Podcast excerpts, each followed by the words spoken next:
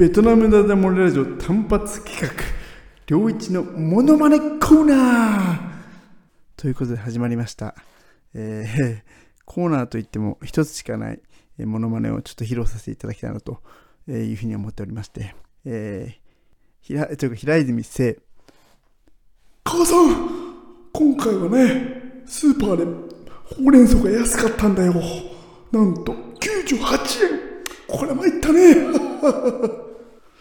えー まあそんな感じでちょちょちょっと内容もね非常に微妙というところでもう一つがねえっ、と大滝秀治お前の話はつまんっていうかね、まあ、ほとんど同じだろうっていうね、声が聞こえてきそうですけれども、えーまあ、この二つのモノマネぐらいですかね。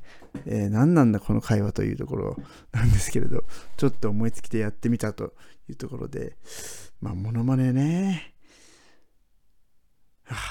定番の古畑任三郎とか、難しい。ちょっとトライしてみますね古畑任三郎ね。はい。マイク近づけて。えー、わかりました。うん。今泉くん、えーと、それ、何なの？うん、うん。まあ、えー非常にね、今のモノマネはね、雰囲気モノマネということで、えーポッドキャストでやるもんじゃないというところなんですけれども、はい。あとは何かあるかな。モノマネ、えー ないですね。えーやっぱり平泉聖が一番自信があるので、まあ、よかったら 笑ってやってください。